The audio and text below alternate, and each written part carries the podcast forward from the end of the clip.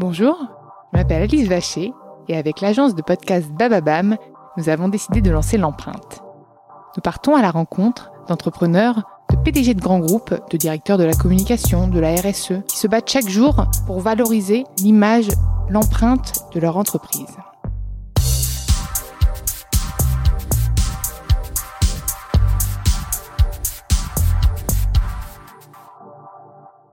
Avant de commencer cet épisode, nous souhaitions vous présenter le nouveau partenaire de l'empreinte. Dans ce nouvel épisode de l'empreinte, j'ai le plaisir d'accueillir Clément Molavé, le cofondateur de Opal, la marque de vêtements fabriqués en France à partir de matières 100% recyclées ou bio. Et tu es cofondateur avec Mathieu Kouako Exactement, c'est ça. Voilà, je me suis pas plantée. Euh, et ben écoute, je suis ravie de t'accueillir dans l'empreinte, enfin de t'accueillir à distance. Salut Clément. Salut Alice, merci c'est vrai qu'Opal, en fait, on m'en parlait pas mal, et puis j'étais un peu regardé ce que tu faisais, et puis c'est quand même une des marques euh, de mode euh, durable qui euh, sort un peu du lot en ce moment. en tout cas, j'ai l'impression. Est-ce que est-ce que tu me confirmes ça ou pas déjà? Est-ce que je me plante complètement? C'est ben, c'est chouette si jamais tu, tu as ce ressenti-là et que tu as l'impression qu'on sort un petit peu du lot. Nous, c'est un petit peu compliqué parce qu'on a la tête dans le guidon, mais évidemment, on essaie de faire les choses euh, différemment.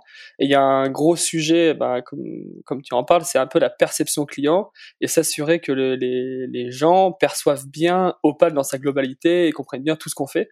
Donc ça, c'est un gros sujet. Et si jamais toi, tu as déjà l'impression ou des retours de gens qui te disent que Opal sort un petit peu du lot, bah, nous on est ravis parce que ça veut dire qu'on arrive à faire ce, ce métier de communication relativement, relativement chouette, en plus des et eh autres ben métiers qu'on occupe.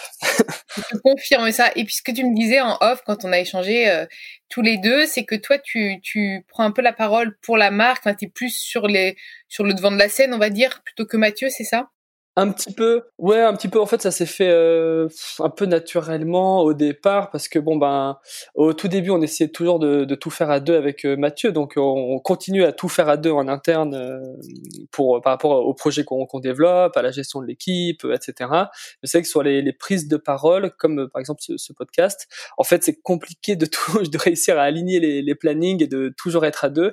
Donc là, il y a un voilà, naturellement, euh, moi je prends un petit peu plus la parole que Mathieu, mais euh, après euh, on est, on est bien deux derrière Opal, et quand Mathieu a l'occasion de, de, prendre la parole, il, il le fait évidemment. Je vais rentrer dans le vif du sujet parce que j'ai plein plein de questions, sachant que je suis absolument pas issue du, du secteur de la mode, donc c'est quelque chose que je, ouais, tu, si tu voyais mon look, je pense que tu aurais envie de me relooker. Cordula sort de ce corps. Euh, mais, euh, mais en fait, la mode, moi déjà, quand j'entends mode, je me dis bah, que c'est la deuxième industrie la plus polluante après, euh, après le pétrole, avec 1,2 milliard de tonnes de gaz à effet de serre émis chaque année. Comment, aujourd'hui, on peut faire rimer mode et durabilité? C'est ça aussi, enfin, tu vois, sur un secteur comme ça. Ouais, c'est un vaste euh, sujet. Donc, il y a en effet, comme tu dis, il y a quelque chose qui est non discutable et non négociable, c'est que la mode est excessivement polluante euh, de par plusieurs choses. C'est les matières qu'on utilise, c'est les lieux de fabrication, c'est tout le tous les transports qu'il va y avoir entre les différentes étapes de fabrication et aussi euh, tout ce qui est par rapport à la quantité de vêtements qu'on fabrique.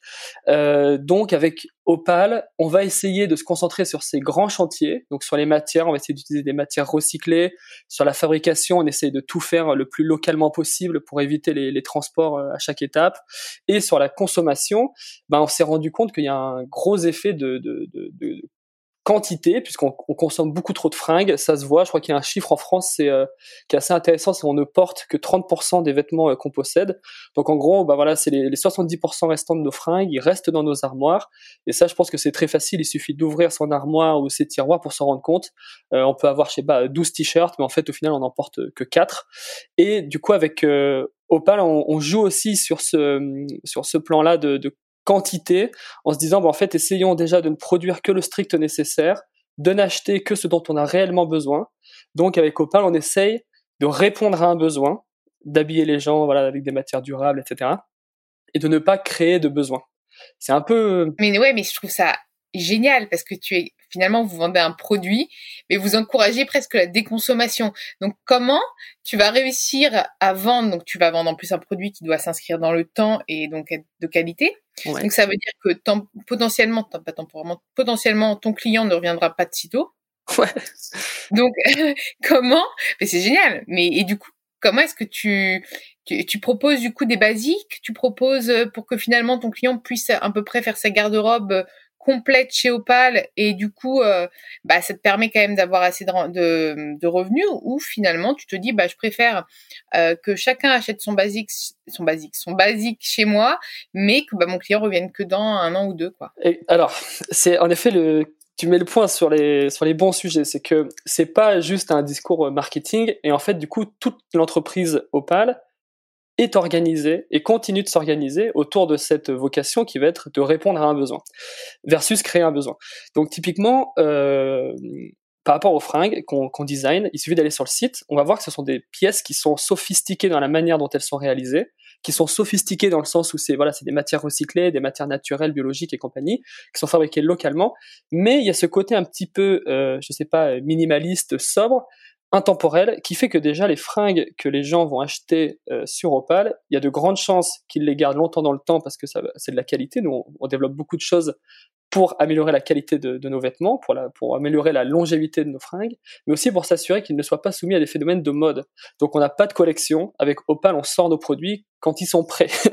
Donc c'est génial. Ça veut dire que si demain en, donc tu dois être en rupture de stock sur pas mal de choses. Donc si demain je veux un pantalon qui est en rupture, et eh ben je peux le précommander et il sera euh, seulement livré bah, une fois qu'il sera créé, c'est ça? C'est ça. Donc on a on fonctionne beaucoup avec le système de précommande qui a beaucoup d'avantages. Il y a un volet euh, environnemental qui est très intéressant parce qu'on produit que ce qui est effectivement commandé. Donc ça c'est chouette. Ça inverse tout le processus de de, de production puisque plutôt que de fabriquer 5000 robes et de dépenser du marketing pour écouler les robes. En fait, on, on, fait juste un prototype de robe. On demande aux gens qui veut, qui a besoin d'une robe comme ça. Si on a 350, on en fabrique 350. Donc ça, c'est l'avantage euh, environnemental. Il y a un avantage économique et financier puisque les gens nous achètent les vêtements avant qu'on produise. Donc nous, c'est super intéressant parce qu'on peut payer les fabricants plus tôt, etc. Et il y a ce système d'achat réfléchi, parce que si les, les, gens, en précommandant leurs vêtements, ils vont devoir attendre peut-être une semaine, deux semaines, trois semaines, un mois, parfois même un petit peu plus. Donc on, a des, on est vraiment sur des achats euh, réfléchis. Et il y a très peu de gens qui annulent leur achat, voire quasiment pas, puisque justement c'est basé sur un besoin. Donc sur le site, on a, euh, enfin sur chaque produit c'est indiqué, il y a écrit bah voilà ce produit il est en stock, donc si vous le commandez il arrivera dans 2-3 aux Ce produit là il est en cours de fabrication, donc il arrivera peut-être d'ici 2-3 euh, semaines. Et il y a des produits qui sont en précommande où là le temps d'attente il est encore un petit peu plus long, c'est aux alentours de un mois euh, et quelques. Est-ce que tu as des collections qui ont existé, qui ont existé et qui n'existeront plus? Par exemple vraiment des éditions limitées alors ouais, on a fait des éditions euh, limitées, on continue un petit peu d'en faire, mais on n'essaye pas de jouer, tu vois, sur le côté marketing de l'édition limitée, euh, seulement 150 exemplaires, etc. Euh, les éditions limitées, en fait, elles vont, elles le sont très rarement par choix. C'est soit c'est plutôt par matière première disponible, non? Ouais, il y a, y a, ça qui va jouer sur la quantité de matière première disponible, même si c'est à moitié vrai puisqu'il y a tellement de matière à recycler qu'on n'a vraiment pas de problème d'approvisionnement. Mais parfois, il y a, je sais pas, il y a un, un tissu qui va être plus compliqué. Il y a, des fabricants, ils vont plus être en mesure de fabriquer un tissu, donc il faut qu'on change nos modèles. Mais de, base, on a une, enfin, il y a peut-être, euh, ça, c'est, j'ai pas trop en tête, mais je dirais, il y a plus de la moitié de nos collections qui sont des collections, enfin, de, de nos produits qui sont des produits permanents, c'est-à-dire qu'on fait des réassorts. Et en parallèle, on agrandit la gamme, puisque tu vois, tout à l'heure, tu me parlais de pantalons, ben, à date, on fait, on est en train de travailler sur des pantalons, on les fait pas encore, mais il y a plein de gens qui nous demandent de faire des pantalons, des chaussures, des, plein de produits divers et variés. Donc en fait, on, on agrandit la gamme petit à petit, suivant les demandes de nos clients. Donc en fait, voilà, on, est, on fait de la co-création avec nos clients parce qu'on a envie de répondre à leurs besoins tout simplement quoi. C'est génial. Et euh, est-ce que euh, parfois tu as des invendus? Qu'est-ce que tu en fais si tu en as? Alors on a on a très peu d'invendus et en fait ce qui est très marrant c'est que on en a un petit peu parce que des fois on fait un peu plus de stock. Donc par exemple si jamais euh, je sais pas on fait une précommande, on vend 2000 euh, pulls, euh, on va en faire un petit peu plus, tu vois, pour pour assurer les échanges. Si il y a une taille qui va pas, une couleur qui qui convient pas, etc. Donc on produit toujours un petit peu plus. Donc on a quand même un petit peu du stock avec Opal, même si on en a bien moins que que la plupart des, entreprises de, de, mode. Et sur les invendus, en fait, on en a un petit peu. Ce qui est marrant, c'est que le, on a les produits sur lesquels on a le plus d'invendus, ce sont des produits sur lesquels on n'a pas trop sollicité la communauté. Tu vois ce que je veux dire? Mmh, ouais, Et en fait, la co-création, c'est aussi ça qui est magique, c'est que quand on répond à un besoin, en fait, on n'a pas d'invendu. Parce que, euh, tout simplement, on répond à un, besoin et on n'a pas besoin de se casser en six à faire du marketing en disant achetez cette chaussette, elle est fantastique, vous allez courir plus vite. Non, non, c'est les, gens, ils ont, ils ont pensé la chaussette, ils ont pensé le t-shirt, enfin peu importe le produit. Du coup, on sait que le, produit de base, il répond à un réel besoin, euh, un réel besoin. Et est-ce que parfois tu as des, euh, des produits défectueux? On a des produits défectueux, là aussi, c'est vraiment en quantité euh, minime. Euh, donc, ce qu'on essaye de faire, c'est de faire les gueules cassées dans les dans les trucs de retail, c'est possible, mais je me vois mal, tu sais, avec un quoique en même temps vu comment je suis sapée, avec un, pull qui a une manche trop courte, tu vois. je sens que je vais finir poubelle de, de vêtements, moi. Mais euh, qu'est-ce que qu'est-ce que t'en fais du coup? Ils ont une seconde vie ou est-ce que finalement tu vas re-recycler la matière? Enfin, je sais pas. Ah oui, oui. Alors, en fait, c'est alors c'est dans quand je dis on a des, des produits défectueux, c'est dans des quantités mais vraiment euh, minimes. Ouais. Est-ce que tu es très proche de tes fournisseurs euh, aussi je Ah oui, oui, En fait, on essaye, on passe beaucoup de temps en amont pour euh, éviter les, les, produits, les produits euh, défectueux. Quand on a des produits défectueux, souvent, donc ça reste minime, on essaye de gérer ces, ces produits très très exceptionnels, ben, soit en les réparant, parce que du coup en interne, on a une styliste, on, on sait, on sait quand même se servir du machine à coudre. Donc si jamais nous on est capable de reprendre le produit, on le reprend nous-mêmes. Si jamais c'est des choses qui sont trop complexes pour nous, en fait, on, on, envoie quand même euh, euh, relativement souvent des choses euh, à nos ateliers, donc on peut leur renvoyer les produits pour qu'ils le retouchent, si jamais il s'agit de, je sais pas, 4-5 pièces. Euh, si jamais il y a vraiment quelque chose d'exceptionnel qui, qui est arrivé, euh, je sais pas, euh, un, pull qui est totalement déchiré, ben, et qu'on ne peut pas le réparer, ben là, soit on va en faire un don, soit on le garde pour nous. Mais en fait, on, ça nous arrive jamais de jeter quelque chose, puisque en amont, on est très vigilant sur justement comment ne pas avoir de défauts et limiter au maximum euh, tous les produits défectueux quoi. Et tu me parlais du coup des matières premières donc euh, recyclées. Où est-ce que vous vous approvisionnez en matières premières euh, recyclées? Enfin, recyclées du coup. Ouais, alors sur les matières premières recyclées, il y a, y a, deux grandes familles. Il y a les, les matières recyclées pré-consumer, donc avant consommation, et les matières recyclées post-consumer, après consommation. Donc les pré-consumer, c'est tout ce qui va être chute de, de tissu, c'est tout ce qui va être euh, plutôt auprès d'industriels, souvent des ateliers, donc c'est des chutes de production. Et tout ce qui est post-consumer, c'est des, des, matières qui ont déjà eu une vie. Donc c'est par exemple des, anciens vêtements, des bouteilles plastiques, des filets de pêche, etc. Donc ça, ça provient de, de différentes sources, a différents gisements. C'est souvent collecté soit par des associations, soit comme le relais, soit par des, des coopératives, soit par des entreprises. Et en fait, il y a tout ce, euh, tout cet écosystème un petit peu de collecteurs qui s'occupent de, trouver des gisements de matière et de les envoyer à des recycleurs, puis à des filatures qui vont être en mesure de faire un fil à partir de matières recyclées. Donc il y a des choses très industrialisées, en quelque sorte, enfin très bien organisées, où c'est euh, voilà, c'est un atelier, il a des chutes de tissu parce que quand on découpe un vêtement, les vêtements ils sont jamais tous euh, carrés, donc euh, on récupère les chutes, c'est broyé, c'est retransformé en un fil, donc ça c'est très bien organisé. Il y a des choses qui sont un petit peu plus, c'est pas désorganisé, mais qui sont un peu plus, je sais pas, décousues presque.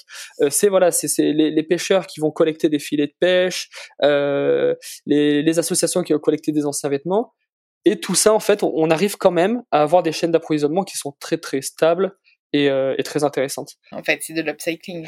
Eh ben en fait, c'est pas de l'upcycling parce qu'on passe toujours par une phase de recyclage qui ramène, euh, tu vois, la matière collectée à une fibre. Il y a une transformation. Alors que l'upcycling, c'est plus, tu vois, on, prend et on transforme pas. Là, Le, le, dernier exemple en date qui est assez chouette, c'est on est en train de faire, donc on fait des vestes, on fait des chemises. Euh, il y a des boutons en fait sur euh, sur ces produits-là. Souvent, on les faisait en, en, chanvre ou en lin et compagnie. Et là, en fait, on travaille avec le port de Saint-Jean-de-Luz, donc qui est sur la côte, euh, juste à quelques kilomètres de Biarritz. Et en fait, on va travailler avec un atelier d'insertion qui va, qui découpe, qui collecte et qui découpe les, les anciens filets de pêche de pêcheurs abandonnés ou trouvés en mer. Tout est découpé, c'est transformé en granulé, puis c'est refondu et on fait nos boutons euh, avec cette matière-là.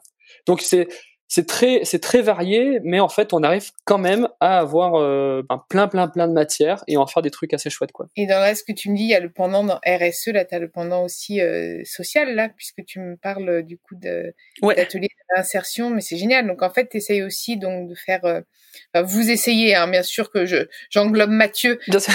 Et toute l'équipe Opal même. Hein. je suis désolée, hein, je dis tu parce qu'en fait, je voilà, mais euh, mais vous, euh, euh, ouais, vous, vous, vous faites aussi, vous activez aussi la main d'œuvre locale. Euh, et donc c'est 100% français hein, aussi. Hein. Si Alors on, on, l'a, on a en 2018 on faisait tout en France. Là depuis début 2019 on a commencé à travailler avec le Portugal et on travaille aussi avec l'Espagne, l'Italie, enfin des, des pays euh, limitrophes et ou euh, européens. Parce qu'en fait du coup comme on est basé à Biarritz, euh, on s'est rendu compte que on a, on a préféré avoir une approche en se disant on va tracer une sorte de rayon d'environ 1000 km et on va essayer de, de, de garder nos partenaires euh, de, de, production dans, dans ce, dans ce cercle-là, ce qui fait qu'on travaille avec des ateliers à Porto, mais à, date on travaille à peu près avec 70% de partenaires en France et 30% de partenaires essentiellement au Portugal, mais un petit peu en Espagne, en Italie, en Allemagne. Tous les acteurs que j'interroge en ce moment, ils sont à Biarritz. Je vais finir par vous rejoindre, les gars. J'ai l'impression qu'à Biarritz, il y a quand même une, enfin pas une niche, je sais pas si c'est une tendance et je sais je crois que j'en parlais avec euh, Raphaël Mavigné de Circulaire. Oui, j'écoutais le, le, podcast. Ah bah voilà. Et bah mais mais mais, j'ai l'impression qu'il y a quand même une tendance un peu là-bas. Euh... Ah bah c'est c'est sympa, il y a la proximité avec l'océan, il y a les montagnes qui sont pas loin, il y a bon, il y a quand même de de belles activités pour s'occuper. Je, je, vais partir. euh, alors moi j'ai aussi une autre question parce que je pense que tu as vu l'évolution aussi bah de, la demande, du besoin. Bon, on va ça reste quand même une demande assez euh, urbaine, je me rends compte. Il y a une vraie prise de conscience du consommateur qui a les moyens et qui est devenu un consommateur. Ça, tu le, on utilise de plus en plus ce terme. Mais avant, euh, quand on parlait de vêtements durables ou recyclés, etc., on se dit oula, qu'est-ce que je vais porter? Et je pense qu'il y avait quand même euh, euh, des biais cognitifs qui, faisaient que bah les gens n'allaient pas forcément acheter par envie un, produit écolo, on va dire. Et maintenant, c'est presque devenu une, mode. Qu'est-ce que tu en penses, non? Ah ben, c'est c'est sûr. Là, je vois deux choses. Il y a un, en effet le côté esthétique qui, je pense, est hyper important dans la démarche. Et donc, on a une styliste en interne qui s'appelle Blandine et l'un de, notre, nos métiers, c'est de faire des belles fringues esthétiques, même si voilà, elles sont euh, intemporelles, minimalistes, etc. Il faut que ce soit esthétique et désirable. Et on ne montre quasiment, quasiment jamais que c'est recyclé, sauf voilà par des petites étiquettes discrètes et ou sur le site, mais ça ne se voit pas sur le vêtement. On veut, de base, on veut faire des belles fringues. D'accord. Il y a de plus en plus de marques qui font ça. Donc voilà, il y a le côté esthétique des fringues. Donc ça, c'est un sujet. Et nous, on essaie de faire des voilà des belles fringues la démarche doit être béton, mais si jamais quelqu'un achète euh, une veste euh, opale sans forcément trop savoir qu'elle est recyclée, c'est, pas grave du tout, et même c'est très bien, parce que la, veste est belle et la démarche est belle derrière aussi. En effet, comme tu dis, nous on s'est créé il y a presque cinq ans là maintenant, et euh, quand on s'est créé, on n'était pas des, ovnis, mais c'était vraiment pas trop le, le, sujet encore en France, ou du moins on n'avait pas trop ce sentiment-là. Et là, depuis deux ans, un an, c'est incroyable. Euh, toutes les marques qui se lancent ont au moins un, gros engagement euh, social ou environnemental. Les grands groupes s'y mettent, ils font des collections capsules, etc. Donc en effet, il y a une, une prise de, conscience un petit peu euh, générale et collective. Et ça, je pense que c'est hyper bien. Euh, par rapport à ça, avec Opal, on est hyper content parce que ça fait qu'il y a plus de diversité dans les messages, plus de diversité dans les produits. Donc même pour les gens, euh, tout le monde n'a pas le même style, tout le monde n'a pas les mêmes envies. Donc si jamais quelqu'un veut une veste un petit peu sobre, minimaliste, bah, il peut venir chez Opal. Mais si jamais il veut quelque chose un petit peu plus, euh, je sais pas, euh, pimpant ou flashy, ben autant il y aura une autre marque qui pourra répondre à son besoin, à son envie. Donc ça c'est super chouette. Surtout que ça crée des écosystèmes du coup avec euh, les fabricants, les tricoteurs, les, ateliers de confection. Ben plus il y a de marques qui font les choses bien en France avec des matières recyclé, biologique, naturel, peu importe, ben plus cet écosystème devient fort et plus on peut faire de, de belles choses. Donc ça, c'est trop, trop bien. C'est des entrepreneurs, des startups comme, comme Opal qui permettent aussi de, de bousculer le marché et de faire euh, bouger les grands groupes aussi, tu vois. Euh, donc finalement, là, de d'encourager à, à, la mode responsable et en, en, en, lançant une vraie tendance. C'est pas c'est pas c'est pas has-been, c'est pas euh, c'est pas au contraire un manque de goût de choix ou autre. Et je pense que c'est c'est hyper important. Et il y a de plus en plus d'acteurs bah, comme Opal. Après, tu vois, tu me dis que ça fait cinq ans, c'est ça, hein, cinq ans que que vous êtes né? Ouais, vous êtes lancé euh, et que c'est vraiment aujourd'hui que tu vois un engouement. Donc comme quoi il faut s'accrocher. C'est aussi c'est un beau message à passer euh, même si je pense que au début vous galériez ou c'était ça allait quand même? J'adore cette question. Ouais bah, grave. Au début on a quand même euh, bien galéré comme, comme, je pense toute création d'entreprise. Surtout sur le message et sur la perception client c'est un peu ça le jeu. C'est qu'autant voilà on fait des vêtements recyclés mais euh, quand on interroge un client la première fois autant il, il va dire qu'on fait des vêtements recyclables ce qui, ce qui, ce qui n'est pas tout à fait la même chose. Donc c'est, ça reprend ah, un peu ce qu'on disait au début, c'est cette euh, perception de cette perception client. Il y a un gros travail en fait de s'assurer que les gens comprennent bien ce qu'on fait. Donc ça c'est notre responsabilité, c'est de s'assurer de, de bien communiquer, de bien montrer via des photos, des vidéos, via de la transparence, via un podcast et montrer tout ce qu'on fait pour que les gens qui veulent s'approprier notre démarche puissent se l'approprier voilà le plus le plus facilement possible et là aujourd'hui ben, comme il y a de plus en plus de marques qui parlent de ces sujets-là c'est des sujets qui sont un petit peu récurrents.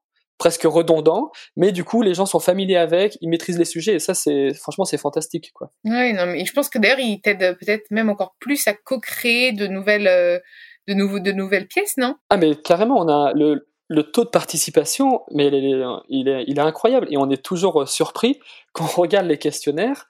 Euh, les gens sont, sont géniaux parce qu'on va demander, par exemple, voilà, on, veut faire un legging, euh, euh, je sais pas, de un peu de yoga, euh, course, etc. On demande aux gens quelles sont leurs recommandations, quels sont leurs conseils. Donc il y en a qui nous disent juste, je sais pas, pas trop serré, pas trop flashy, mais il y en a qui nous écrivent une une rédaction de, de, trois pages et demie en nous disant exactement tous les points qu'on doit regarder, etc. Et c'est, c'est géant. Nous, ça nous éclaire, euh, ça nous éclaire et ça nous aide et ça nous repositionne, ça nous repositionne vraiment bien à notre place de marque qui est de répondre à un besoin, quoi. Donc nous, on trouve ça fantastique. Prépare-toi, je vais, je vais te co-créer des trucs. Tu vas te dire, mais d'où ça sort cette idée là? T'inquiète, j'ai plein d'idées là, soudainement. Je vais forcément poser une question avec la, bah, le contexte actuel, hein, puisqu'on on est en crise sanitaire. Euh, du coup, euh, est-ce que vous, vous faites de la vente en ligne? Comment, comment vous gérez cette période un petit peu délicate quand même? Ouais, donc euh, en effet, période un peu délicate. En effet, on fait essentiellement de la, de la vente en ligne, même si on a une petite boutique à, à Biarritz. donc là, c'est le deuxième confinement. On a eu beaucoup moins, enfin d'un point de vue, je parle vraiment entreprise, euh, organisationnelle, etc. C'était beaucoup moins inquiétant que le premier confinement où c'était voilà vraiment euh, une, période inconnue avec beaucoup de voilà, on était vraiment, c'était plus compliqué, plus plus surprenant.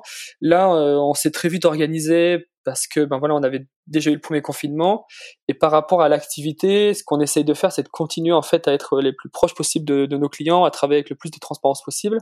Et hum, par rapport au premier confinement, on avait maintenant on a du recul. Donc ce qui s'était passé, c'est qu'on a vu une baisse d'activité, c'était revenu à la normale et à la fin, on a vu un pic d'activité, ce qui faisait que sur la période, c'était à peu près resté euh, normal, voire un petit peu plus.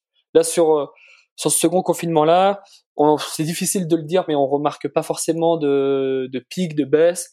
Et puis de, dans tous les cas, encore une fois, on essaye de, de répondre à la demande et de s'organiser. Donc c'est plus si jamais il y a une hausse, bon, on va s'organiser pour. Si jamais il y a une baisse, on s'organisera pour quoi. Et euh, j'ai une question un peu perso. Ouais. Euh, t'inquiète pas, hein, c'est pas. c'est une question soft, mais toi, euh, est-ce que tu es un écolo convaincu? Est-ce que tu es un écolo flex? J'aime bien ce terme parce que moi, je pense que je suis écolo flex. Euh, Enfin, c'est-à-dire, est-ce que euh, tu as une prise de conscience depuis toujours, c'est dans ton éducation ou finalement tardivement ou même pas du tout et tu as juste lancé un business éco-responsable euh, basé sur absolument du vent, mais euh, dis-moi. Non, non. Euh, alors, après coup, là aussi, c'est plus facile de, de regarder ça maintenant. Donc, Là, je viens d'avoir 27 ans et avec Mathieu, pareil. On a, hum, on a tous les deux été quand même bien sensibilisé euh, à l'environnement quand on était jeune. Je vais prendre mon exemple parce que ce sera plus facile d'en parler, mais euh, j'ai grandi dans la Drôme. Euh, du coup, c'est le premier département bio de France. Ah. Donc, j'étais habitué à manger pas mal de légumes bio, de saison, etc. quand j'étais petit. Et en fait, sur le moment, je m'en rendais pas trop compte puisque ça faisait partie un petit peu du, du paysage familial. Mais après coup, je me dis oui, c'était déjà un peu présent, quoi. Hmm. Donc, j'habitais à Valence, ma grand-mère était à Die dans le Vercors. Je passais beaucoup de temps dans la dans la nature. Mon frangin, il est devenu, euh, il était euh, éco-garde dans des dans des parcs naturels. Donc en fait, il y avait quand même un petit euh, climat familial qui facilitait cette sensibilité à l'environnement, quoi. Et en fait, après coup, tu vois, il y a eu pas mal de, de déclics qui passent par bah voilà des prises de conscience genre tu vas surfer l'eau elle est polluée bon bah ça passe pas très bien et on parlait de la pandémie là il y a deux minutes ben c'est sûr que quand on voit un peu ce qui se passe toute cette mondialisation ça, donne juste plus euh, de motivation pour euh, chercher des matières encore plus proches, chercher des matières encore plus euh, saines, chercher des fabricants qui soient le plus près possible géographiquement. Et avec Opal, on a essayé de, on a transformé un petit peu toute cette sensibilité qu'on a résumé dans des mots, ce serait réparer le passé et préparer le futur. Et tu vois, on se dit, bah en fait, nos, nos, nos comportements passés, ça a été la source de pas mal de déchets, etc. Donc là, il y a quand même un enjeu qui est de réparer le passé avec toute cette notion de recyclage. Mais en même temps, quand on regarde le, futur, on se dit bah il va falloir qu'on aille vers plus de résilience, plus de projets euh, locaux, plus euh, d'inclusion sociale, plus de participation. Donc on se dit bah il faut qu'on creuse toutes ces pistes avec bah voilà des partenaires locaux, des matières naturelles, des ateliers d'insertion, etc. Parce qu'il y a plein plein plein de belles choses à faire. C'est génial. Et quelle va être la pièce euh, maîtresse de cet hiver, du coup, que tu penses qui va être de votre collection? Aïe aïe aïe, euh, bonne question. L'une des pièces maîtresses qu'on trouve vraiment chouette, c'est le c'est le pull du futur. Euh, en fait, c'est un produit qu'on a lancé assez rapidement avec Opal, mais qu'on ne cesse d'améliorer. Et à date, le, le, pull du futur de Opal, donc c'est un, c'est un pull pour hommes euh, et pour femmes. Il y a deux coupes différentes. C'est un pull qui est 100% laine mérinos naturelle, qui est, recyclé évidemment, et qui est tricoté et fabriqué en France. Donc pour nous, c'est un peu le Graal. Pourquoi? Parce qu'on a une, matière naturelle recyclée, presque, on va dire, biodégradable, euh, qui apporte plein de propriétés géniales aux personnes qui le portent, parce que c'est thermorégulant, c'est antibactérien, etc. Et c'est tricoté, c'est fabriqué en France. Donc on est en circuit court, on a une matière noble, naturelle, recyclée et recyclable. Donc là, on coche pas mal de cases. Donc pour nous, c'est un peu c'est un peu la pièce euh, la pièce maîtresse et euh, on, l'aime tellement qu'on a qu'on a développé des bonnets avec euh, avec cette même matière et le même partenaire qui tricote en France. Et comme je viens de devenir tata aujourd'hui, ma sœur a accouché cette nuit. Est-ce que vous faites des vêtements pour bébé ou pas? On fait pas de vêtements pour bébé. Je pense que en découpant dans un t-shirt, je, vais te recycler, je vais te faire une pièce unique, tu vois que tout le monde pour bébé, tu vas dire mais qu'est-ce que c'est que ce truc? Bon, bah, En tout cas, merci, euh, merci Clément euh, bah, pour, euh, pour, cet échange parce que franchement j'ai appris plein de trucs. Merci Alice. Et ça me et ça me conforte dans l'idée de bah, déjà d'encourager ces solutions et, et, puis de consommer responsable. Si tu avais un mot, un message à passer à, aux auditeurs de l'empreinte, qu'est-ce que tu leur dirais? Pour les inviter à, à quand même acheter euh, des vêtements opales, mais sans en acheter trop finalement. c'est vrai, c'est un piège. Non, on est, euh, par rapport à ce sujet-là, on essaie d'être hyper vigilant, tu vois, genre pour pas inciter à la consommation, etc. Mais est-ce que si j'avais un message à faire passer aux, auditeurs et auditrices, ce serait euh, par rapport aux achats, c'est toujours se poser la question de est-ce que j'en ai besoin, combien de fois je vais le porter, quel est le niveau de confiance que j'ai en, envers la marque et envers le produit? Et si jamais j'ai des doutes, il faut poser des questions à la marque ou euh, à d'autres marques ou à des personnes qui s'y connaissent un petit peu ou à des, des médias euh, engagés dans, sur la mode éthique, euh, etc. pour avoir des solutions. Et en fait, aujourd'hui, on est en quelque sorte obligé, même si j'aime pas trop ce terme, d'exiger de la transparence parce qu'il faut savoir où va notre argent et à chaque fois qu'on achète un produit, ben on vote. C'est le pouvoir du consommateur. Il faut savoir ce qu'on soutient parce qu'on peut soutenir de très belles choses, mais on peut aussi soutenir des écosystèmes un petit peu opaques dont je pense on se passerait bien. Merci Clément. merci Alice. Sur cette belle note, merci à vous d'avoir écouté l'empreinte. Vous pouvez retrouver tous les épisodes sur toutes les applications de podcast et sur Podinstall. N'hésitez pas à liker, partager et commenter euh, tous les podcasts et proposez-moi des profils aussi inspirants que Clément, que, que du coup que Opal, même sur d'autres secteurs d'activité. Je me ferai un plaisir de les accueillir dans l'empreinte. Bonne écoute et bonne journée.